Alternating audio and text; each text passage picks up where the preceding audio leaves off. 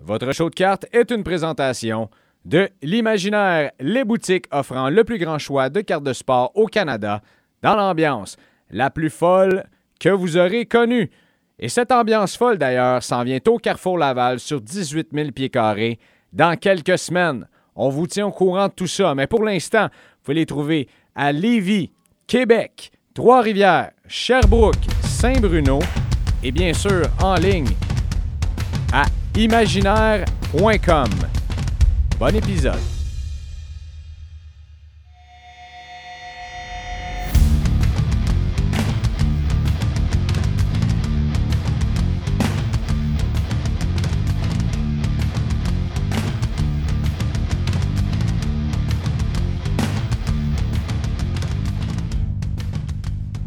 Toujours fort quand on commence un épisode et Yannick commence la rencontre en me disant Asseoir, me sens comme René Lévesque. C'est. Ben là, ça les, part langues, fort. les langues sales vont dire Ouais, c'est normal, t'as autant de cheveux que lui. Non, c'est. c'est- Les, les, les- je me sens. Je me sens euh, comme je t'ai dit, Greg, c'est une édition un peu. euh, un peu particulière là, du podcast, là, euh, alors que l'équipement. alors que mon équipement là, tombe en ruine. Là. Oui. Alors, euh, c'est pour, euh, c'est pour ça que je me sens. euh, je me sens un peu 1944 ce soir, encore plus Ouais. que d'habitude. Voilà le genre de choses qui euh, ne faut pas révéler à l'auditoire. Ouais, mais imagine l'auditoire Habituellement, il faut faire comme si tout allait bien. Ouais, ouais. Euh, disculpé, disculpé. Abort. Abort, abort. Comment ça va, mon Yanakis? Hey, écoute, mon Mr. Big, euh, il y a des jours comme ça. Fait que, mais on est là ce soir et c'est tout ce qui, c'est tout ce qui compte. Euh, là, moi, je remarque, est-ce que c'est un t-shirt des Kings que tu que les Non, absolument pas. C'est un chandail de Darth Vader OK. qui mange un cupcake. Oh. Ça vient d'une boutique à Boston qui s'appelle Johnny Cupcakes. Ça, c'était OK. écœurant comme boutique. Tu rentres là-dedans et il- il passe ça comme si c'était une bakery, une, euh, une euh, boulangerie, dans le fond. Et euh, c'est comme s'il cuisait des T-shirts. C'est vraiment hot comme concept. Vous irez voir ça, Johnny Cupcakes. nice. C'était c'était très, très fort dans cette marque-là, dans, dans les bands hardcore de Boston, euh, début des années 2000, mettons. Et je me suis permis de m'acheter quelques chandails Johnny Cupcakes comme ça. Quand j'ai des amis qui vont à Boston et qui visitent la boutique, je remercie d'ailleurs mes amis qui sont allés l'été dernier et qui m'ont ramené un chandail Johnny Cupcakes. c'est super apprécié. Donc, quand je vais aller à Boston, j'y vais probablement dans les prochaines semaines d'ailleurs. C'est certain que je vais passer à la boutique et que je vais refaire ma garde-robe. J'adore ça. Logo, c'est comme une espèce de le, fameux crossbones, là, mais c'est c'est un cupcake et non une tête de mort que dessus. C'est adorable comme concept. J'adore ça. Très, très nice. Euh, Yannick, euh, on a bien du stock à parler ce soir. Et là, comme je sais que tu es, arrêté avec ta face depuis toute la dernière semaine, et je dis pas ça parce que, parce que je te vois dans l'écran en ce moment. Et ouais, je te regarde la face d'après moi, tu as arrêté une coupe de rondelles avec ton visage. Non, c'est ce que tu m'as dit lorsqu'on s'est parlé cette semaine. Dis, écoute, aujourd'hui, on, on va les arrêter avec nos faces. Euh, donc, euh, je vais prendre le lead, si tu veux bien, qu'on puisse passer à nos sujets euh, un à un. Bien sûr, d'abord, vas-y donc. Non, je dirais, allez-y, Seigneur Big. Senior Big, le nombre de variantes, on pourrait gagner un prix avec ce podcast au nombre de variantes qu'on donne au surnom Big. C'est incroyable. D'ailleurs, euh, parlant de ça, euh, je suis allé à la nouvelle boutique imaginaire de Laval euh, samedi dernier. J'ai rencontré plein de monde, super le fun. Il y avait du staff de Saint-Bruno qui était là. Il y avait du nouveau staff de Laval. J'ai même rencontré un des, des propriétaires, le frère d'Anthony, sans même savoir que c'était lui. C'était merveilleux. Et euh, c'était bien le fun. Il y avait une couple d'auditeurs qui étaient là aussi. Puis euh, ça a l'air que notre podcast, euh, il y a certaines personnes qui l'apprécient. Puis ça, ben, ça me rend bien heureux, mon, Yana, mon Yanakis, de, de- de savoir ça. J'essaie à main une couple de, de- de- de gars qui étaient là. Je vous salue, messieurs. Je suis désolé si je ne me rappelle pas de vos noms. Ma mémoire est terrible cette semaine. Je ne sais pas pourquoi. C'est peut-être les martinets du lundi soir. J'en ai Oh! aucune idée. Mais euh, je me souviens qu'il y en a un qui s'appelait Yannick Ça, j'en suis certain. Et il y avait mon chum Simon qui était là aussi. Ça faisait un petit bout que je ne l'avais pas vu. Euh, j'ai ouvert une petite boîte d'artefacts et euh, écoute, euh, avec pas de gros hits, mais j'ai eu du fun. Ça, c'est sûr qu'on a eu du fun. Il y a toujours Vincent qui m'influence dans des histoires de même. Mais là, t'es là. C'est l'ouverture, tu vois. Faut ouvrir quelque chose, là. Les gens sont contents. Tu t'as raison, les gens sont contents. On va faire ça pour le monde. Puis c'est ça qu'on a fait. Et pas de hit, mais bon, tu sais, Vincent, c'est le gars qui a 2h20. Il dit Ah, prends un autre pichet. Ah ouais, ah ouais, ah ouais, comment, comment, le temps masse, le temps masse, le temps masse. Ah ouais, ah ouais, ouais. même si tu sais que ses intentions sont bonnes, es là. Je comprends complètement ce qu'il est en train de faire en ce moment. Je comprends complètement ce qu'il est en train de faire en ce moment, mais je le fais pareil. Tu sais, je ne sais pas euh, le, pouvoir d'influence que ce gars-là, mais c'est ça pareil. Euh, fait que bien du plaisir. Puis euh, voilà, allez voir ça. Honnêtement, c'est vraiment hot. Sur deux étages, euh, toutes les sections différentes. J'ai fait quelques petites stories sur Instagram ici et là. Si vous ne suivez pas sur Instagram, c'est bien facile. Show de cartes. c'est, et si vous entendez des sons bizarres d'ailleurs, c'est qu'Yannick, c'est ça, il est, en, il est en édition est-ce qu'il se tient deux oreilles pour faire tenir son casque d'écoute. Et ça donne ça. Quelques petits sons ici et là. Je vais arrêter de bouger dans ce cas. One, two. One, two. Ça marche. OK, on va y aller de même. Et euh, l'anti-expo s'en vient. Yannick, commence à avoir hâte, mon chum? Euh, si je peux être encore vivant samedi matin, 6 heures, oui, absolument. Je ne peux plus. Mais d'ici là, euh, c'est ça, la semaine sera euh, rocambolesque. Mais euh, oui, effectivement, très, très haute. Euh, déjà envoyé quelques, quelques petites listes par courriel. Euh, on va laisser quelques cartes à PSA Canada qui vont être là pour recueillir nos offrandes et nos trésors. Alors, non, bien hâte, bien hâte à cette petite journée. Ouais, moi, j'ai, j'ai, été atteint du syndrome de la FOMO, hein, le Fear of Missing Out. Et Bon, là, tu vas me dire que je n'ai pas à me plaindre parce que je m'en vais dans un week-end quand même assez le fun, mais j'aurais vraiment aimé ça être là. En, en toute humilité, j'ai acquis un petit peu d'expérience dans les shows de cartes. Je pense qu'on connaît plus de monde aussi dans la communauté. Le podcast a grandi énormément depuis euh, la dernière édition. Euh, d'ailleurs, je pense que c'était la première fois qu'on se voyait en face à face quand, quand, on s'est croisé à la dernière édition de l'Anti-Expo. Puis, euh, tu sais, j'aurais aimé ça passer la journée-là avec toi, jaser avec une couple de personnes avec qui on a jasé sur le podcast. Je parle de Hugo euh, Savage notamment. Euh, il y a Michel aussi que tu m'as présenté, avec qui j'ai jasé hors Marc-Antoine, qui va à peu près tout le monde qui va être là. Puis rencontrer des gens qui nous écoutent, puis qu'on n'a pas eu la chance de croiser encore. Mais ce sera une prochaine fois. Peut-être dans un nouveau trade night qu'on va organiser à l'imaginaire. je lance ça de même encore une fois. ça s'en vient. Mais euh, ce sera ça. Qu'est-ce que, je voulais qu'on fasse? Je vais le manquer, malheureusement. J'ai nommé tous les noms. Je n'ai même pas nommé Pat Brisson. Faut être, euh, faut être retardé? Euh, et Pat, d'ailleurs, et voilà. Donc, malheureusement, Pat et moi, on se parle à tous les jours. Je ne le verrai pas là-bas. Ça me fait de la peine. Ça y fait de la peine, mais on va survivre à tout ça. De toute façon, un autre printemps, un autre, un autre printemps apportera un autre anti-expo, euh, mon Greg, qui, si je ne me trompe pas, le show va changer d'endroit et de nom. Oui. Est-ce qu'on a le droit de révéler ça maintenant ici?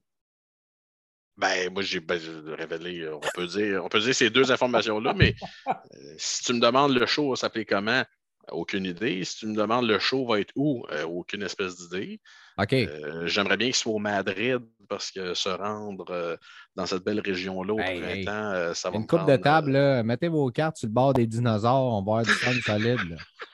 Allez vous chercher un McDo et un ANW, là.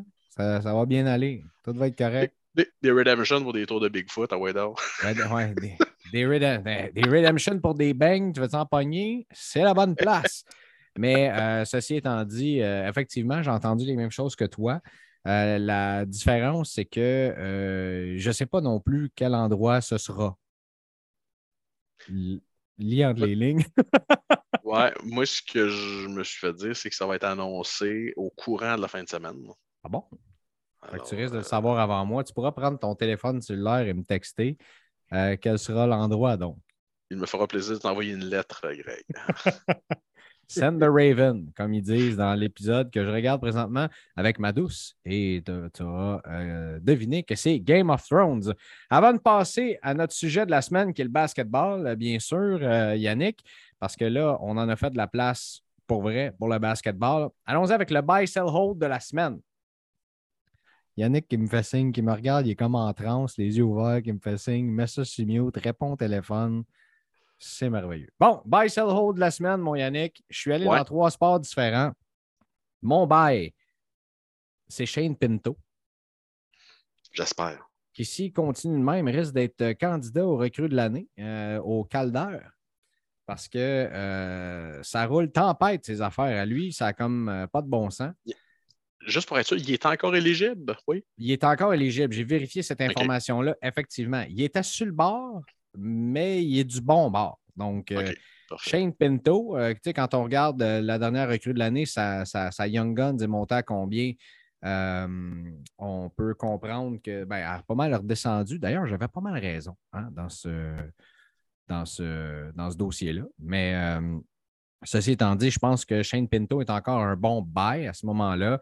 joue dans une très jeune équipe, dans un petit marché. Est-ce qu'on peut espérer des grandes, grandes, grandes valeurs à ce moment-là?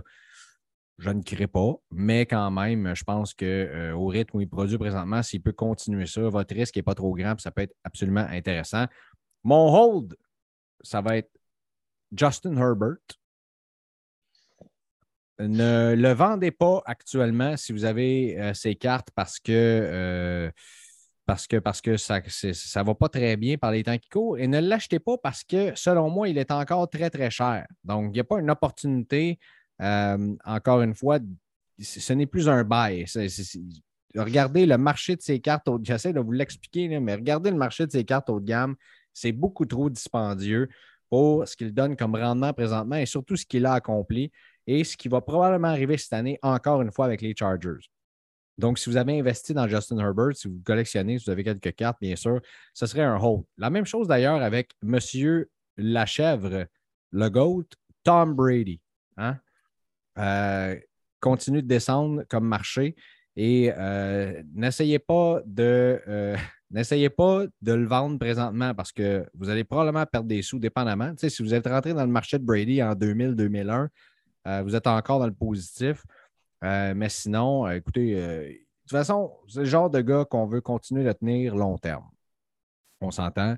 ça va bien vieillir, ces cartes-là de Tom Brady, selon moi. Mais encore une fois, que, que sait-on pour vrai? On n'est pas ici pour donner des conseils financiers, mais surtout de, regarder ce que nous autres on fait dans notre salon et de vous le partager. C'est à peu près ça. Et euh, avec la saison qu'il connaît présentement, ça risque de baisser encore un petit peu, selon moi. Donc, euh, voilà où est-ce qu'on en est pour les holds. Et pour le sell, je sais que ce nom-là va faire réagir et c'est pour, ça que je l'ai choisi. Zion Williamson. Il est, euh, j'allais dire, il est ressuscité. Oui et non. Là. Euh, ne s'est toujours pas blessé cette année, à moins que je me trompe. Euh, ça, va être à voir, mon Greg. Ça va être à voir. c'est, écoute, le Sports Illustrated, on fait un, fait un reportage d'environ 6 ou 8 pages sur Zion. À quel point Zion s'est entraîné dans les derniers mois quel point qu'il se met de la pression sur ses épaules, à quel point que l'humain réalise que, comme chantait si bien Elvis, euh, It may be now or never. Alors, euh, non. Now or never. Incroyable. Mais euh, non, je suis, je suis d'accord avec toi. Et là, c'est sûr que ça prend pas ça prend pas une grosse, grosse flamme pour rallumer le marché de Zion. Ben, il a été rallumé parce que si Sports Illustrated en a parlé, les gens ont vu les photos sur Instagram, ils se sont dit il est en forme, c'est le temps d'acheter, ça a tellement baissé. Et ben là, euh, ça, ça a l'air que déjà il y a des petits bobos qui sortent, qu'on voit. Et veux-tu bien m'expliquer comment Zion Williamson a encore une plus grosse valeur dans certains cas? que Ja Morant? Après ce que Ja a fait l'an dernier, il va toujours avoir une spéculation autour de ce joueur-là. Donc, si vous êtes, en bon français, dans le vert, là, dans vos cartes, ou dans le jaune, mettons, moi, je vendrais tout de suite parce que selon moi, euh, ça, peut, ça peut partir d'un bord comme de l'autre. Et moi, dans l'incertitude, je me retire. C'est ce que je fais. 100% d'accord avec toi. Tu sais, tu demandes pourquoi que certaines, pièces, certaines cartes de Zion vendent cher que les mêmes cartes de, de John Morant. Écoute, c'est un nom. Euh, n'importe qui qui était dans le marché de la carte dans les deux, trois dernières années connaît Zion, a entendu parler de Zion. Écoute, euh, oui, Alexis Lafrenière euh, représente, on va dire, a été la plus grande vedette du COVID au hockey, mais Zion Williamson, mon Dieu Seigneur, que c'était énorme. Et là, je ne parle pas juste de l'individu, je parle du hype. écoute, il était college et déjà le hype était inarrêtable. Euh, souviens-toi, Greg, je ne sais pas quelle rencontre qu'il avait joué, qu'il avait carrément défoncé son, son soulier. Et là, les gens disaient, imagine-tu, il n'est pas de passer au travers de chaussures, imagine qu'est-ce qu'il va faire dans la NBA. Euh, c'est ça. On est encore. Euh, c'est encore un, un, prospect dans mon livre à moi. Ce n'est pas encore un suspect mais c'est encore un, prospect, mais ça va être, ça va être à surveiller. Oui, ben, euh, exactement. Donc, je ne sais pas si tu es d'accord avec moi, mais oui, c'est un monstre. il nous l'a montré. D'ailleurs, c'est ce qui a fait de lui un premier jour à pêchage. Mm-hmm. Mais voilà où est-ce que j'en suis. moi, comme je dis, l'incertitude, la spéculation, je ne pas. Et j'ai fait plusieurs erreurs dans ce cas-ci, dans la dernière année, dans mes investissements. Donc, euh, donc, donc voilà. C'était mon buy sell hold de la semaine. J'aurais pu mettre à peu près 18 noms dans chacune des catégories, mais c'est les trois que j'ai choisis. Puis j'ai fait exprès pour le faire dans trois sports différents. D'ailleurs, ça nous amène notre sujet de la semaine pour, euh, pour, le basketball. Euh, on parle de Ja, on parle de Zion, on parle de LeBron, bien sûr, de, de ces marchés-là. La NBA a commencé très récemment et j'ai trouvé ça le fun de voir moi, je me suis dit, écoute, je ne dirai rien, je vais voir ce qui va arriver quand j'ai vu les performances de Bénédicte Mathurin. J'ai vu sur certains groupes Facebook au Canada qui disent Êtes-vous excité pour la prochaine classe de recrue Qui est-ce qui, qui sera votre chase? Et là, le nom de Bénédicte Mathurin est sorti partout. Donc là, tu te dis Bon, au Canada, c'est sûr et certain qu'on va euh, chasser ce joueur-là. C'est celui qu'on va vouloir aller chercher. Et voilà que pas plus tard qu'hier soir, Sports Cards Nonsense, encore eux, le plus gros podcast, se sont mis à parler que dans le rookie class de cette année, Benedict Macharan, Macharan était extrêmement impressionnant. D'ailleurs, je leur ai écrit, j'ai dit voici comment on prononce le nom de Benedict Mathurin.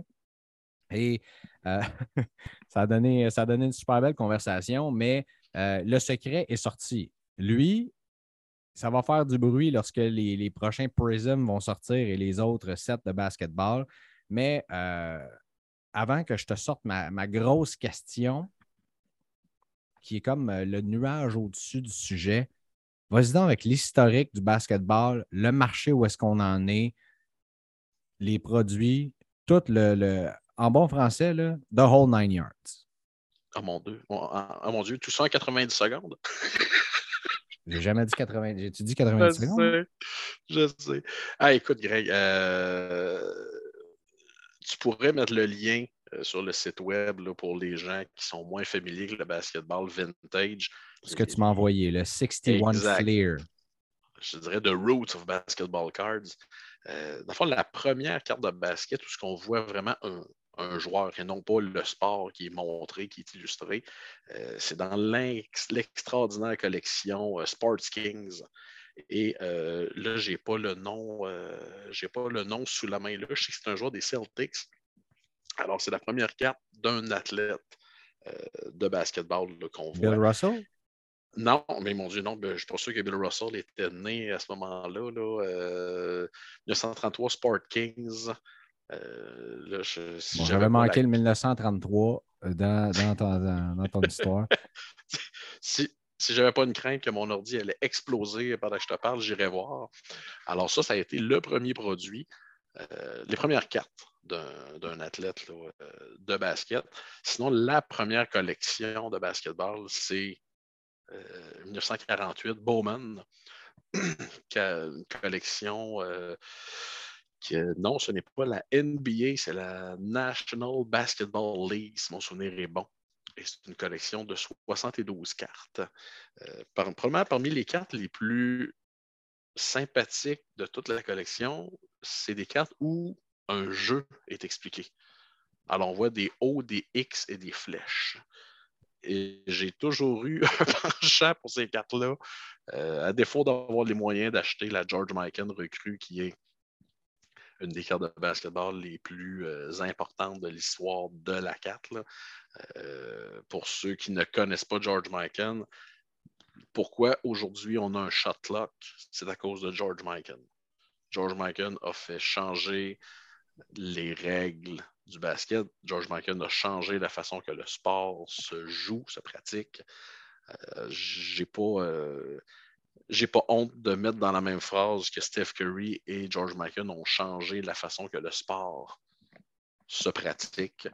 Alors, et George Mikan, qui, même après sa carrière, a été très impliqué dans la ABA. La ABA, c'était on va dire ça, la, ligue rivale de la NBA qui avait été formée par euh, les mêmes personnes qui ont formé euh, la WHA, la World Hockey Association. Mm-hmm. Alors, quand vous voyez des photos avec un ballon bleu, blanc et rouge, c'est la, ABA. Euh, quand il, y a, des magnifiques photos de Dr. J. Julius Irving euh, dans, la, dans la ABA. Alors, euh, c'est ça. 1948 Bowman, c'est ça. C'est la première collection exclusivement consacrée au basket. des petites cartes carrées pas particulièrement sexy, pas particulièrement eye appealing, mais euh, c'est la première collection. Différentes variations aussi qu'on peut trouver, que ce soit de couleurs, que ce soit d'impression. Euh, le premier set de la NBA, et c'est ce que attends, je attends, tu peux passer. Tu parles de sexy et eye appealing. Non seulement ça me fait penser à toi, mais aussi, euh, comme tu sais que je suis à ton service, pendant que tu nous faisais la nomenclature de ce set de 1948 Bowman, je suis allé voir le set Gaudi Sport Kings de 1933 qui euh, est honnêtement magnifique. Euh, les cartes des années 60, 50 et 60 sont tellement belles. Et... On est dans les années 30. Oh oui, c'est ça. Encore plus. Là. Euh, je ne sais pas pourquoi j'ai dit 50-60 quand, je quand je lis devant moi 1933, mais ils sont absolument magnifiques. Et il y a quatre joueurs notamment qui sont dans cette checklist. C'est quand même assez fou de voir une checklist de quatre joueurs. Et il y en a deux des Celtics. Il y a Nat Holman et il y a Joe Lopchick. Et c'est probablement un de ces deux-là. Ah, il y a Eddie Burke également qui est dedans et Ed Washter. Donc, c'est un des joueurs que tu nous parlais. C'est un de ces quatre-là. Exact. Et euh, c'est ça, pour les gens qui se demandent la première collection de l'histoire de la NBA, c'est en 1957-58, collection produite par Tops, où euh, là, on arrive avec une carte de format standard, c'est-à-dire très similaire à ce qu'on connaît aujourd'hui. Et l'avantage d'avoir un gap de pas loin de 10 ans entre deux collections, ça fait que la collection 1957-58 Tops déborde de recrues. Euh, les deux principales, est-ce qu'il faut les présenter vraiment? Bob Cousy et Bill Russell, deux, deux mammouths ici. Là. Alors, euh, non, c'est ça. C'est une collection qui est très, très, très, très, très, très, très, très, très prisée. Et c'est la première de la NBA. C'est un design qui a été repris à de, à de nombreuses occasions par Tops. Et euh, cette collection-là est quand même difficile à avoir en bonne condition parce que je ne sais pas ce qui s'est passé en 1957, mais que ce soit au hockey, au basket, au baseball, la qualité des cartes est, on va dire, moche pour être poli. Euh, souvent, c'est comme si on trouve de la neige dans l'impression. Une espèce de tache blanche. Les cartes sont nées comme ça. On n'y peut rien. Et euh, ce qui est très drôle, c'est qu'au dos de chacune de ces cartes-là, 1957-58, on a une espèce de cartoon. C'est un joueur qui est dessiné avec sa grandeur. Parce que oui, déjà à l'époque, c'était fascinant de voir euh, des gars de, cette grandeur-là.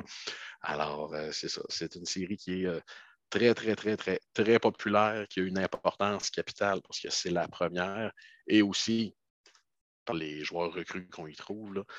Alors, euh, c'est ce qui euh, ce qui en est pour 57-58 tops. La troisième collection de l'histoire du basket, on va juste quatre ans plus tard, 1961-62, par la compagnie Fleer. Et là, on est très gâté côté recrue. Parce que là, on a dénommé Will Chamberlain recrue. On, a, Lenny Wilkins recrue.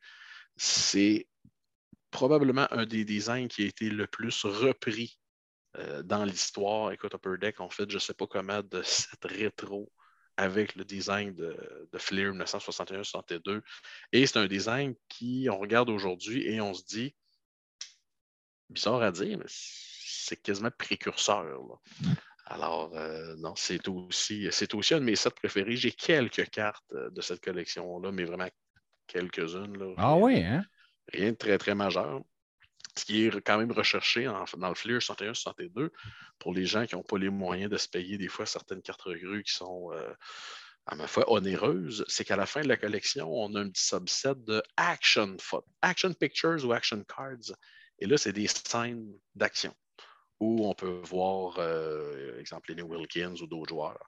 Alors, c'est des options plus abordables que les cartes recrues de ces mêmes joueurs-là. Et c'est une série qui est reconnue pour avoir un centrage épouvantable. Rien de moins. Rien de moins. Et euh, j'avais lu le récit d'un homme, écoute, je pense en 1996 ou 1998. La personne avait appelé les organisateurs du National, qui était à cette époque-là, je crois, à Chicago ou à Atlantic City.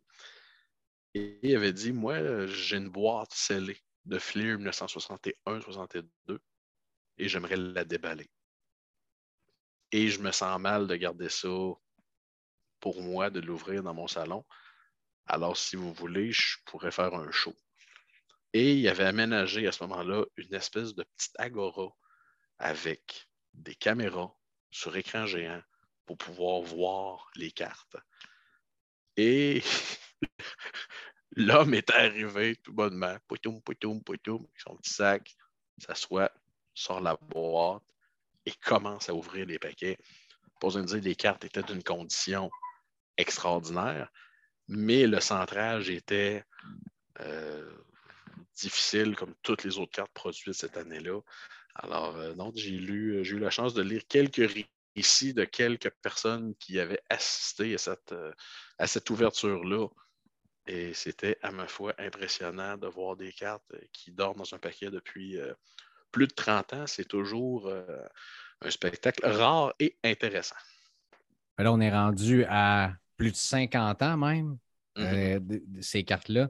C'est bon de savoir que de la façon que les cartes sont coupées, que les cartes sont centrées, on a voulu faire rétro cette année avec euh, Upper Deck Série 1 et on a voulu faire rétro aussi avec euh, Merlin 2021. au niveau, euh, c'est là que tu vois que même en 50 ans, on, on n'est pas capable de mieux couper des cartes et des centres. Je dis ça de même. Je dis ça de même. Mais j'aime beaucoup les cartes vintage dans n'importe quel sport, celles du basketball, et ces cartes-là vieillissent bien, mais les nouvelles cartes modernes, pré modernes, ultra modernes aussi au basketball sont magnifiques. Absolument. Quand, quand, tu regardes, par exemple, un set de mosaïques euh, au football, mosaïque au soccer, mosaïque au basketball, celui du basketball, selon moi, sort toujours mieux. Je n'ai pas comparé la valeur non plus. Aujourd'hui, le basketball, tu dirais, se situe quoi? Deuxième dans le marché de la carte après le baseball? Devant le football? Là, tu parles en Amérique ou tu parles euh, au Québec? Ou... En Amérique. Je dirais que le football est excessivement fort. Euh, le basket a. Moi, je considère le basket comme étant le thermomètre du marché. Et je t'explique. Euh, au début du COVID, quel sport a explosé en premier? Le, basket. Mais surtout parce qu'il y a des gros noms du sport. Michael Jordan, Kobe, LeBron, qui sont des, des, superstars euh, quasiment interplanétaires. Et surtout, dans un sport que les plus grands athlètes ayant pratiqué ce sport-là sont récents dans nos mémoires. Je t'explique. Euh, ben, il faut compliquer expliquer. Babe Ruth, il n'y a plus personne sur la planète qui l'a vu jouer. Johnny Unitas, il y en a moins aussi. Alors qu'au basket, ben, Michael Jordan, il y a beaucoup de gens qui l'ont vu jouer. Kobe, LeBron, même si les Lakers sont 0-3 au on se parle, ben, à chaque match que LeBron joue, on a le privilège d'assister à, la légende vivante qui, se déroule devant nous. Là. Alors, ça, c'est priceless. Ça, c'est un, un, très gros avantage du basketball. Il reçoit tellement de, il reçoit tellement de hate en, plus LeBron pour tout ça. Donc, euh, c'est incroyable. Bref, euh, les performances qu'il donne même depuis le début de la saison, du haut de ses euh, quasiment 38 ans, là. ou y a-tu 38 ans? Bref, en tout cas, au stade où il est dans, sa carrière, comme tu as dit, le basketball a été le premier sport à monter. A été le premier sport à descendre aussi. La valeur des, des Jordan recrues, euh, quand vous regardez la valeur des, LeBron, la valeur des, Kobe, ces trois joueurs-là que j'ai donnés, euh, va baisser de façon énorme durant, dans, ce marché-là. Euh, qui, qui, est en correction présentement, on va se le dire. on, est, on, est, sur la fin de la fameuse bulle de 2020, justement. et, ça, on ne commencera pas à jouer à l'autruche et à se le cacher. Non, non, non ces grosses cartes-là, ça donne probablement l'opportunité à des, collectionneurs, des, gens qui ont, rêvé d'avoir ces cartes-là, qui les veulent, de, ou des gens qui sont rentrés dans le hobby, qui sont tombés en amour avec les cartes, peut-être fin 2020, début 2021, puis c'était complètement hors de prix, à les acquérir justement ces cartes-là présentement. Euh, et ce n'est pas fini selon moi. Euh, on, verra probablement les cartes de LeBron continuer de baisser encore et euh, on verra pour les autres légendes aussi. Mais il y a des opportunités intéressantes également parce que, comme tu l'as dit, il y a des joueurs qui jouent dans, dans ce marché-là encore en ce moment. Et je pense, tu l'as nommé tantôt, à Stephen Curry. Je pense à Yannis Antetokounmpo. Tu sais, quand tu regardes juste ces deux gars-là, où est-ce qu'ils sont présentement dans leur carrière, où est-ce qu'ils vont finir leur carrière aussi, est-ce qu'ils seront dans le top 5, dans le top 10 des meilleurs scoreurs, dans le top 3? On va les mettre où? Là, cette année, LeBron va battre le, record du nombre de points euh, de Karim Abdul-Jabbar. Euh, ça, ça, sera fait, mais il y en a d'autres aussi qui sont dans, cette position-là où est-ce qu'on peut voir des potentiels, pas all-time great. ça, on sait qu'il on sait qu'il y, a deux gars qui sont dans cette conversation-là. Mais qui peuvent avoir une pertinence à long terme et qui peuvent marquer l'imaginaire, pour ne pas faire de jeu de mots, euh, pour, les prochaines décennies. Non, euh, je suis, d'accord avec toi, Greg. Euh, c'est sûr, en ce qui concerne le débat des, des, des, GOAT, on s'entend, c'est très. Dis-moi quel âge que tu as et je te dirai qui tu juges est le GOAT. Mais non, Écoute, dans tout ce qu'on vient de dire là, on n'a même pas parlé de Luka Doncic une seconde. Euh, il y a plein de joueurs, on n'a pas parlé. On n'a pas, parlé de Kevin Durant. Euh, écoute, il y en a des vedettes au basket. Là. Et je suis obligé de dire que ça va être bon pour le marché, la correction qui se passe présentement. Et je t'explique. Il y a beaucoup de gens qui voulaient rentrer dans le basket ou qui sont rentrés, mais timidement parce que les prix étaient hors de ce monde. Là, le fait que les prix se corrigent va permettre à des gens de se procurer des cartes importantes, des Kobe recrues, peut-être une MJ recrue, une Giannis recrue. Parce que oui, il reste quand même des choses abordables. Euh, une carte recrue de Kobe dans le top, en 1996, en PSA 9, ça, on parle de peut-être quelques centaines de dollars, gros maximum. Alors, c'est des choses qui sont à la portée de beaucoup de gens. Et l'autre aspect important, c'est que le prix des nouveaux produits est à la baisse. Je t'explique un produit, exemple comme Recon, qui, quand il est sorti en 2020-2021, valait environ 350 la boîte. Ben, la version 2021-2022 qui a une bonne classe de recrues. J'ai un peu de misère avec les gens qui me disent que 2021-2022, c'est une classe qui est so-so, c'est une classe qui a moins de potentiel. Écoute, on a Scotty Barnes dans, dans ce rookie class. Scotty, il y a Kate Cunningham qui est là-dedans aussi. Mm-hmm. Evan Mobley. Ben, juste ce produit-là, c'est 100 de moins la boîte le jour de la sortie. Alors, à 100 de la boîte de moins, ben, les gens vont te laisser tenter parce que ça devient plus abordable et tout et tout. Alors, euh, c'est. Je crois pas que c'était une bonne chose pour le basket que les prix partent en fou comme ça.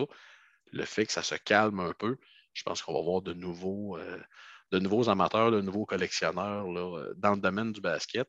Et surtout, avec la venue de Mathurin, ça ne pourra pas faire autrement qu'attirer plus de, gens, euh, plus de collectionneurs de la belle province là, dans, le, domaine du basket. Ben, ça va en attirer au Québec, ce qui est une, qui est une très bonne chose. Mais tu sais, au niveau du marché nord-américain complet, je ne pense pas que c'est ta meilleure recrue. C'est Young Canadian Benedict Mathurin.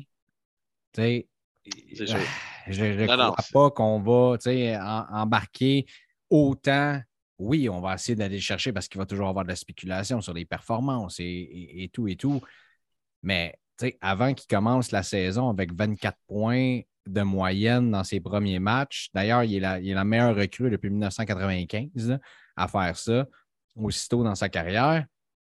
Euh, personne qui parlait de Bénédicte Mathurin. pour moi, c'était la carte cachée. J'avais hâte que les produits sortent et de m'acheter le spot des Pacers dans des breaks Oublie ça. C'est terminé. Tant mieux. Je, suis tellement content pour le kid, tu sais. Tant mieux. Mais euh, ça risque, ça risque d'être un petit peu difficile. Ouais, tu parles de recon. En fait, il y a deux choses que je vais aborder par contre dans le basketball aujourd'hui. Comme les autres,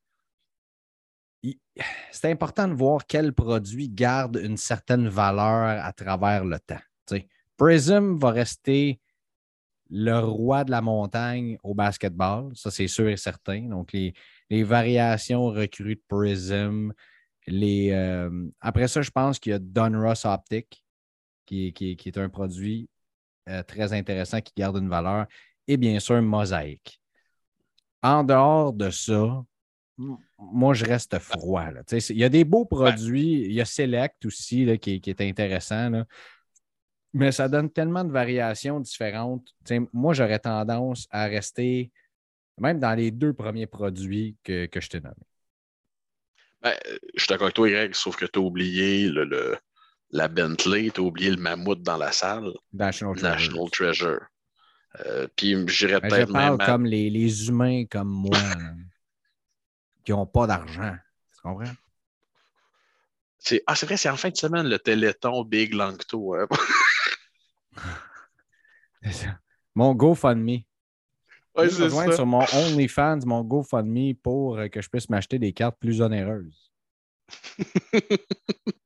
non, mais euh, oui, je suis d'accord. Euh, les gens qui demandent c'est quoi la Young Guns au basket, ben, c'est la, la Prism. Là. Et si vous croyez qu'Upper Deck imprime des grandes quantités de cartes, oh là là! Vous avez rien vu, les amigos, parce que Panini Prism, il y en a, et il y en a, et il y en a. C'est épeurant. Et là, ici, je ne parle pas de la version hobby qui est somme toute assez limitée. Je parle de tout ce qui est retail. C'est assurément le produit avec le plus grand nombre de SKU différents du hobby, du retail, du fast break, du cello pack, des blasters, des mégabox, mégabox Target, mégabox Walmart. En veux-tu, en voilà, c'est épeurant. Mais ça fait qu'on a des cartes recrues et des cartes points qui sont magnifiques à des prix raisonnables.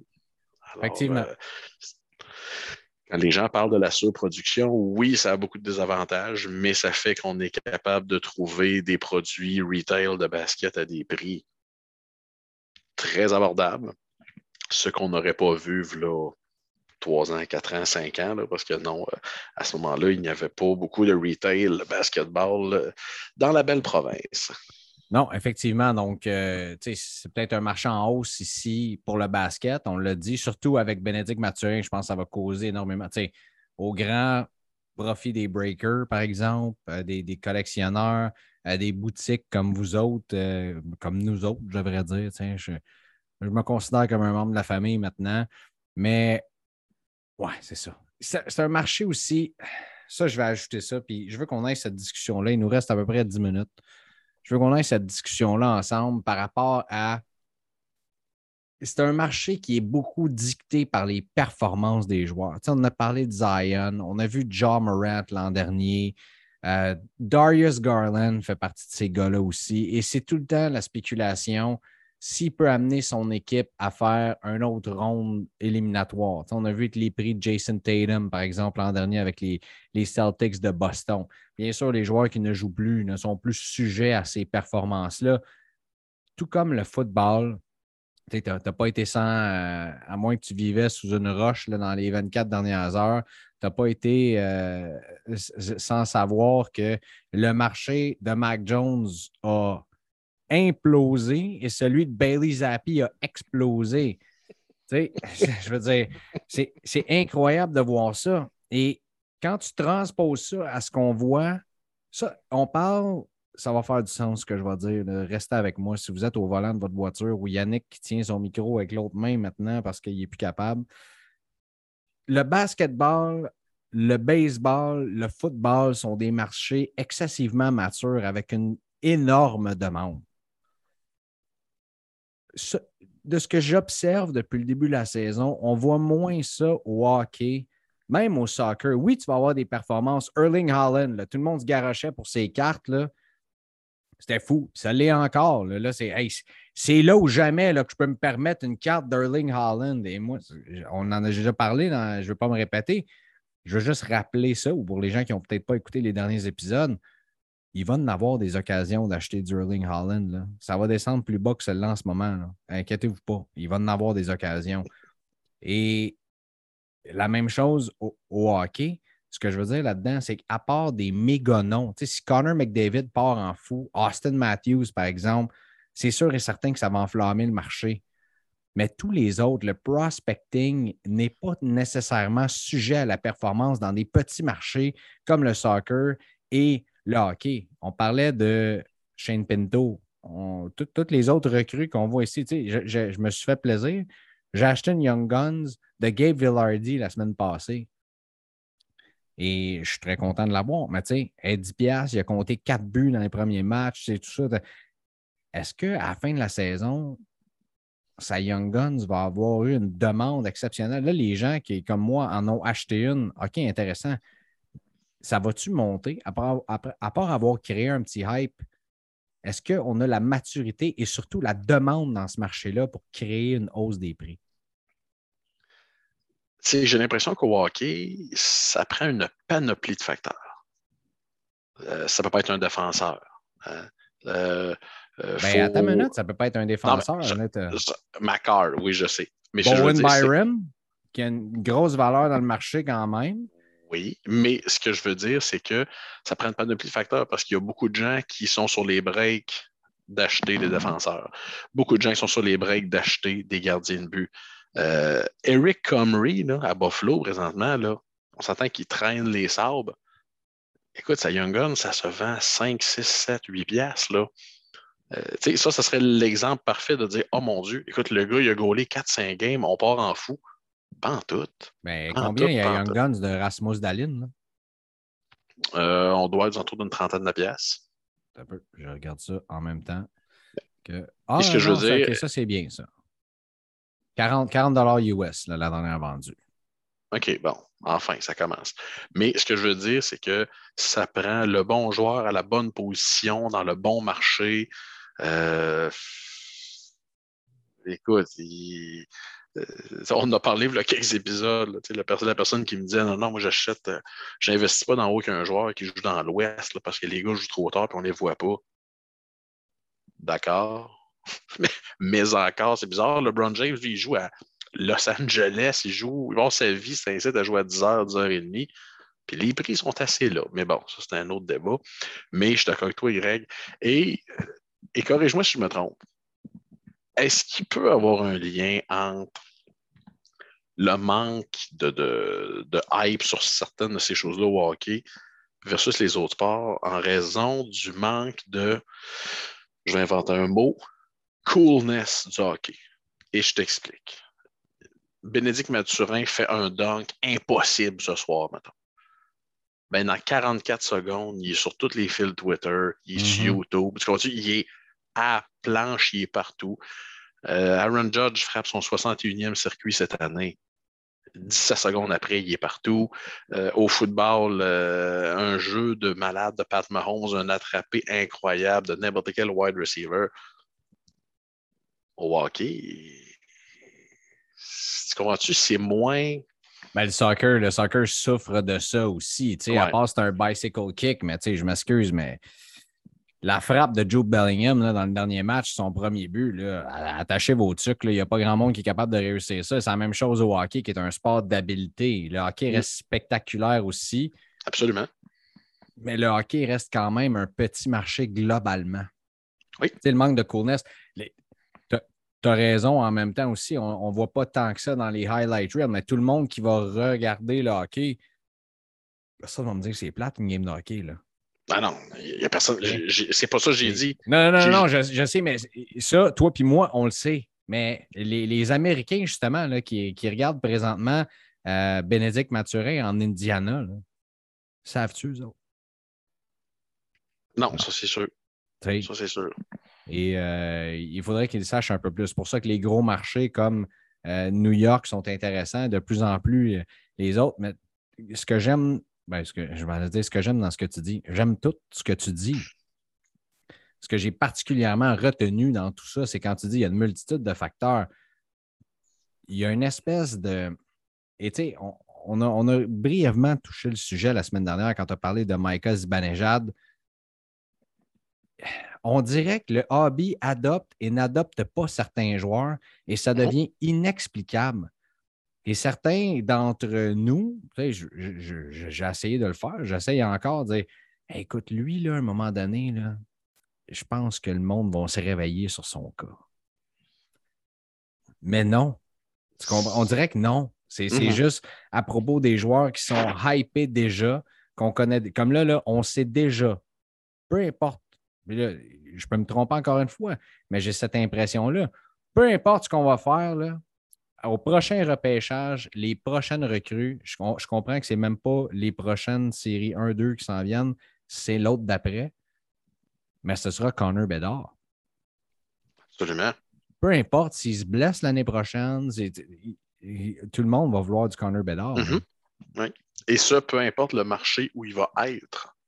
Exact. Euh, c'est sûr que si, euh, je pense à mon chum Kenny à Vancouver, s'il fallait que Connor Bedard se ramasse à Vancouver. Oh my God!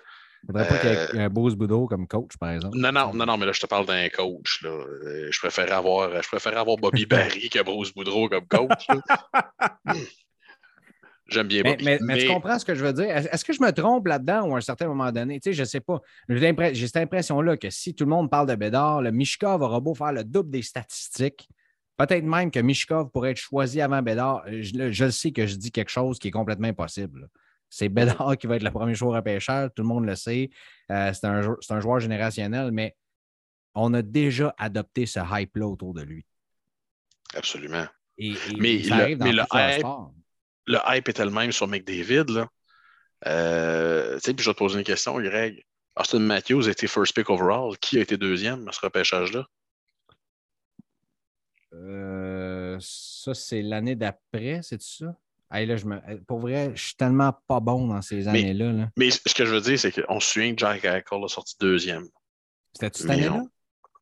Non, non, ben, dans le fond, c'est l'année. Euh, Matthew, c'est l'année suivant. Euh, l'année suivante, McDavid. Ouais.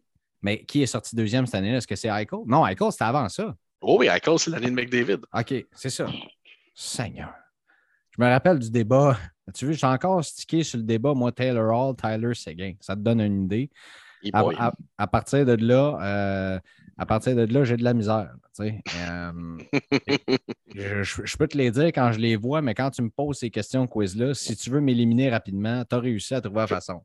Je suis d'accord. Mais ce que je veux dire, c'est que euh, quand on a le privilège de voir un generational talent comme on devrait voir l'an prochain Connor Bedard, c'est lui et titre. OK, très mauvais, exemple de, très mauvais exemple de ma part à ce moment-là. Mais j'ai souvent l'impression, comme Bénédicte Mathurin, on va tout vouloir ses cartes. Là. même si ses performances descendent, même si mm-hmm. Euh, tu comprends? On, dirait que le. Mais en fait, non, ça, c'est un autre très mauvais exemple aussi. Seigneur, je train de me planter dans mon propre sujet. Ben, c'est parce qu'on a. Euh, un gars a le droit d'être collectionné simplement et uniquement à cause de sa nationalité. Euh, moi, je disais toujours à une certaine époque, une bonne classe de recrue au hockey, ça prend un bon nom à Montréal, un bon nom à Toronto, un ou deux Suédois, un ou deux Finlandais, un ou deux Américains. Pour tout le reste, c'est Mastercard. C'est-à-dire que toutes les nationalités pour qui le hockey est important sont servies, où les gros marchés importants sont servis, l'affaire est ketchup. L'affaire est ketchup. bref, mon point, c'était que souvent le hype va décider au-delà des. et la spéculation également, au-delà des performances. en ce moment, est-ce que la spéculation autour du contrat d'Austin Matthews aide à sa valeur ou la fait descendre? Ah, ben, ouais, mais je te dirais, en ce qui concerne le Beau Austin, là, il y a deux, trois facteurs qui sont euh, dans son contrôle qui fait que la valeur n'aide pas. L'équipe ne va pas bien, lui ne va pas particulièrement bien. Euh, et on s'entend quand il y a Montréal, c'est Toronto, c'est comme Montréal. Quand ça va pas bien, mon Dieu Seigneur, que ça va pas bien. Hein. Même chose à Vancouver. J'aimerais ça. Euh, j'aimerais ça avoir du temps et écouter les lignes ouvertes à Vancouver ces temps-ci. Ça doit être à la fois un feu de poubelle. Oui, un feu de poubelle, j'adore ça. C'est euh, très vrai ce que tu dis. Euh, mais tu sais, j'ai mentionné le nom de, de, Connor Bedard. On s'entend là-dessus n'importe quel choix au repêchage. Ça peut être, mettons, le, 27e dans la classe au repêchage.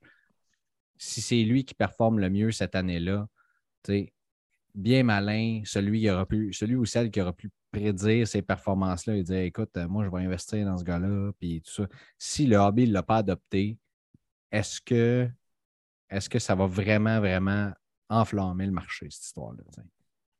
Ah, ben écoute, il peut y avoir des facteurs, il peut avoir des facteurs extérieurs ou. Euh, mais à, chaque année, tu as des gars qui sortent d'un peu nulle part, qui sont des espèces de phénomènes isolés. Euh, je me souviens, il y a quelques années, il y avait Brady Keeper qui était sorti de nulle part et ses cartes vendaient hyper cher jusqu'à temps. Puis, à un donné, tu fouilles, tu dis, mais pourquoi les gens, pourquoi ça vaut si cher du Brady Keeper? Ben, parce que Brady Keeper était membre, euh, venait euh, de, je ne me souviens pas quelle exactement, euh, nation autochtone, et était un exemple chez lui, était, avait un following de fou, était un idole pour les jeunes. Alors tu dis, OK, mais c'est normal, ça va le cher. Là, on a un phénomène particulier, on, on, a un phénomène bien précis. même chose avec Trent Frederick avec Boston. Pourquoi les quatre de Trent Frederick vendaient si cher? Ben, parce qu'il y avait deux trois, euh, deux, trois collectionneurs au Massachusetts qui étaient complètement en fuego sur ce gars-là, qui était un, un donut de claque à gueule, populaire avec les fans, un gars de la place. Alors, tu as des phénomènes comme ça. C'est malheureusement pas des phénomènes qui ont de longue durée de vie. Euh, je me souviens encore du super collector de Peter Mrazek à l'époque. Alors que euh, Mrazek, ils n'ont pas Marazek, comme diraient certains de nos analystes francophones, euh, diraient si bien. Et le collectionneur le collectionnait en bonne partie parce que Mrazek était originaire de l'État du Michigan, jouait pour les Red Wings de Détroit. Écoute, on avait la tempête parfaite, c'était la recrue, c'était, on avait un potentiel de fou et tout et tout. Et ce collectionneur-là était prêt à payer des prix de cinglés. je te confirme qu'aujourd'hui, euh, il a acheté ces cartes-là avec son cœur et non avec sa tête. Probablement qu'il le regrette aujourd'hui et peut-être pas non plus. Probablement qu'il était peut-être juste bien content de les acheter euh, à ce prix-là à l'époque. Mais c'est un, des, un des nombreux facteurs. Donc, à ce moment-là, je te pose la question est-ce qu'on est trop basé sur le hype et passé sur les performances? Est-ce qu'on devrait plus se baser sur les performances? Collectionner qui vous aimez et qui vous voulez. Oui. Ça, c'est la base. Ça, on le sait. Mais je parle du marché globalement. Je parle pas de. je, ne pointe pas personne en tant que tel quand je dis on devrait-tu faire ça? Est-ce que la logique devrait être ainsi respectée à ce moment-là? Ça, je suis d'accord, mais je vais te lever, te soulever deux points, Greg. Premièrement, regarde, prends la, on est le 25 octobre, les prix des cartes de Jacky va être complètement, je dirais pas irréfléchi, mais irraisonné. ça va être étourdissant comment ça va valoir cher. Pourquoi? Parce que les gens l'aiment. Ben les oui, gens de Montréal l'aiment. Il est adorable. Mais le collectionneur de Boston, il n'en a rien à cirer de ce gars-là, puis il le connaît probablement pas. Deuxième point, tu dis est-ce que ça devrait être basé sur les statistiques? Absolument. Mais pour que ce soit basé sur les statistiques, il faut suivre ça. Il faut suivre ce qui se passe dans la ligue. Il faut être un petit peu au courant. Euh, on en a déjà parlé, il y a beaucoup de gens qui achètent des cartes et qui ne suivent plus ou moins ce qui se passe. Euh, je ne me trompe pas, Jonathan Huberdeau a toujours euh, un grand total de zéro but cette année. Zéro hein. but. hein. Zéro. Mais Jonathan Huberdeau a été un de ceux-là. Attends, avant, avant que je me trompe, là. Bouge Mais ce que, je, ce que je veux dire, c'est qu'il pose la question à le commun des mortels, les collectionneurs. Hey, selon toi, Jonathan Huberdeau, il a combien de points cette année, combien de buts? Ah, il doit avoir une bonne saison, c'est un bon joueur. Ben non, il a, il a fuck mais ça peut, euh, ça peut arriver. Mais c'est ça. Si on. Si on. C'est pas, euh, pas un reproche loin de là. Mais ce que je veux dire, c'est qu'on voit que les gens. On l'a déjà dit pas juste une fois au Québec, Greg, les gens sont des fans du Canadien et non pas de hockey. Si les gens étaient des fans de hockey, ils s'en vendraient des cartes d'Artémis Panarin. Pas rien qu'un peu. là. Au Canada. Au Canada, Au Canada même- en tant que tel, c'est sûr et certain. Mais- mais même, je te parle aux États-Unis, il joue quelle équipe, ce gars-là? Il a joué avec les Rangers. Il joue les Rangers, il a joué les Blackhawks. On s'entend, il y a des marchés pires que ça. là. Oui, et c'est euh, pour, pour, pour citer, euh, tu sais, la, la, la, la Young Guns du Berdo est quand même, euh, est quand même assez onéreuse, là. Mhm. Euh, mais celle, celle d'Artémis Panarin, c'est, ça ne rend pas justice. tu sais. Elle se vend pour la moitié de celle du Berdo en passant, en ce moment. On parle de quoi, 50, cinquantaine de pièces peut-être? T'es, pas loin, t'es très pas loin. 46 Canadiens la dernière vendue. J'y vais toujours en Raw, là, et Mhm. euh, Huberdo, c'est le double de ça. Donc, euh, Cadeau. C'est euh, c'est ça, c'est mes observations. Euh, je trouve que les, les gens sont très, très connaisseurs, par contre. là, quand je regarde ça sur les groupes Facebook, là, euh, oui, on est fan du Canadien, mais les, les, les- gens, c'est sûr, qui font leur devoir, connaissent ça. Écoute, moi, je suis pas un connaisseur de hockey tant que ça. Je suis un amateur éduqué. Je me dis, je, me, je me dis toujours ça. Et c'est impressionnant des fois à quel point tu peux voir que il y a du monde qui, euh, qui, connaissent ça solide, qui font leur, leur- prospecting, tout ça. Mais en ce moment, je, je me, je me pose la question, justement, est-ce que, c'était, voyons, c'était la base de mon interrogation de la soirée, justement, de dire les performances, le hype, est-ce que, est-ce qu'à un moment donné, quelqu'un peut revenir dans, un Artemi Panarin, par exemple, un Mika Zibanejad, peuvent-ils revenir à ce moment-là? Et dire, OK, à un moment donné, là, là, ça, ça, pogne, là, puis là, tout le monde se mal l'adopter. Ben, c'est parce que la question se pose. Euh, on voit les prix de ces deux gars-là, qui sont les deux meilleurs exemples qu'on peut avoir pour, euh, euh, pour, la, la- la dis- pour la discussion qu'on a. Et on se dit, mais il faudrait que ces, ces gars-là fassent quoi? C'est ça. Et, l'exemple Chris sais, comment ça, ça monte pas? Ben, je sais pas, là. Les trois jouent à New York, gars- là. Ouais, le gars a juste marqué 53 l'an passé, dans le fond. Pff, Rien là. Tu sais. Et non, c'est. Mais écoute, ça a toujours été, non. Euh, tu pourrais sors la liste des gars qui ont atteint le plateau des 1000 points. Et je vais te confirmer, Greg, il y a des noms, tu vas dire Mon Dieu, je, tu je pognerais une carte signée de ce gars-là dans un paquet. Je serais même pas content. Dave Taylor, tu sais, 1000 points passés. Personne ne parle de Dave Taylor. Mais ça, mais c'est, ça, c'est dans tous les marchés. Absolument. Mature ou non. euh, regarde présentement, euh, tu sais, on, on parlait de basket, là, euh, on va terminer là-dessus, mais on parlait de basket. Euh, euh, Shaq, là. Ouais. Très abordable comme marché, là, Shaq Mhm. O'Neal. Et c'est un gars qui, je veux dire, il était au Grand Prix de Austin en fin de semaine pour donner le trophée au, au gagnant. D'ailleurs, ça a fait toute une histoire, c'était drôle. Il s'est fait arrêter euh, en. en... As-tu vu ça? Il s'est fait arrêter par un média en disant um, How big of, a, of an F1 fan are you? Et sa réponse, tu sais, c'était quoi? Je sais pas. Lewis Hamilton. Oh, j'adore Shaq reste dans les médias. Shaq reste tout le temps là et il n'y a pas autant de love qu'il devrait en avoir. Non. Donc, je pense que quand on s'en va dans le vintage à ce moment-là, moins vintage que les années 30, tout ça, on, resserre un petit peu le nombre de joueurs qui sont des, très, très bons long terme.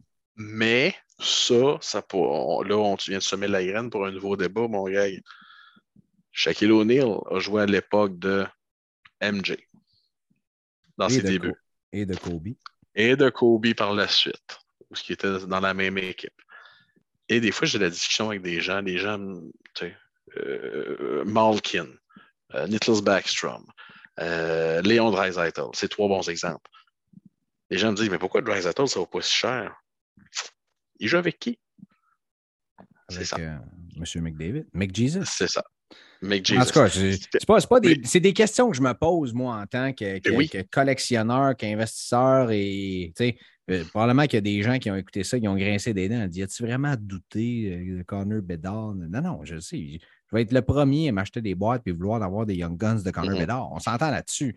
Mais, tu sais, justement, je me demande c'est ça. Je ne reviendrai pas sur mon interrogation. Vous avez compris un mm. peu le principe, puis vous voyez, euh, encore une fois, on n'est pas là pour dire qu'on a science infuse, Yannick. Tu as, science, science beaucoup plus infuse que la mienne parce que tu as beaucoup plus de sagesse et d'expérience dans ce domaine-là. Mais je suis là pour lever des questions, en discuter avec toi, puis surtout partager mes interrogations. Je suis certain que je ne suis pas le seul. D'ailleurs, j'espère que vous allez pouvoir réagir sur cet épisode dans le groupe Facebook, que vous allez pouvoir en jaser avec nous autres. Je vous le dis, là, quand vous écrivez des messages et des questions, je les relaye à Yannick en passant. J'y donne l'info, même s'il n'est pas sur Facebook. Et euh, c'est grandement le fun d'avoir votre feedback, d'en discuter avec vous autres. Puis c'est ça. Pas d'autre chose à dire. En fait, j'ai plein d'autres choses à dire, mais ça y est. Oh oui. À la semaine prochaine. Parfait. J'adore ça. Et on vous jure que Yannick va avoir un. Pour ton confort personnel, te jure que tu vas avoir un casque d'écoute qui fonctionne la semaine prochaine, mon chum. Tu été un guerrier aujourd'hui de ben non, ça. Ben non, bras et de l'autre. D'ailleurs, j'aurais dû faire des screenshots des meilleurs moments. Yannick qui passe son bras gauche par-dessus pour aller tenir l'oreille droite et vice-versa. D'ailleurs, c'était de toute beauté. Euh, je t'adore, mon chum. Moi et tout, mon chum. Mon Mr. Big, je t'adore. Et euh, j'ai comme ça le regret de ne pas, de ne pas pouvoir te serrer la pince euh, samedi matin bientôt euh, au, à l'Anti-Expo à Laval. Moi aussi, ma chose certaine, il y a une promesse que je te fais. D'ailleurs, je vous souhaite un excellent Anti-Expo à tout le monde qui y va là-bas. Et si vous ne planifiez pas d'y aller, allez-y pareil. Ces gens-là ont mis énormément de, temps pour, pour, être là pour vous autres. Puis ne serait-ce que d'aller euh, serrer la pince à une couple de personnes. Puis moi, je te promets que je te ramène des programmes de New York. C'est garanti, mon chum. Greg, t'es le meilleur. C'est toi le meilleur. Salut. Arrête d'or. Salut, mon Greg. Bonne soirée.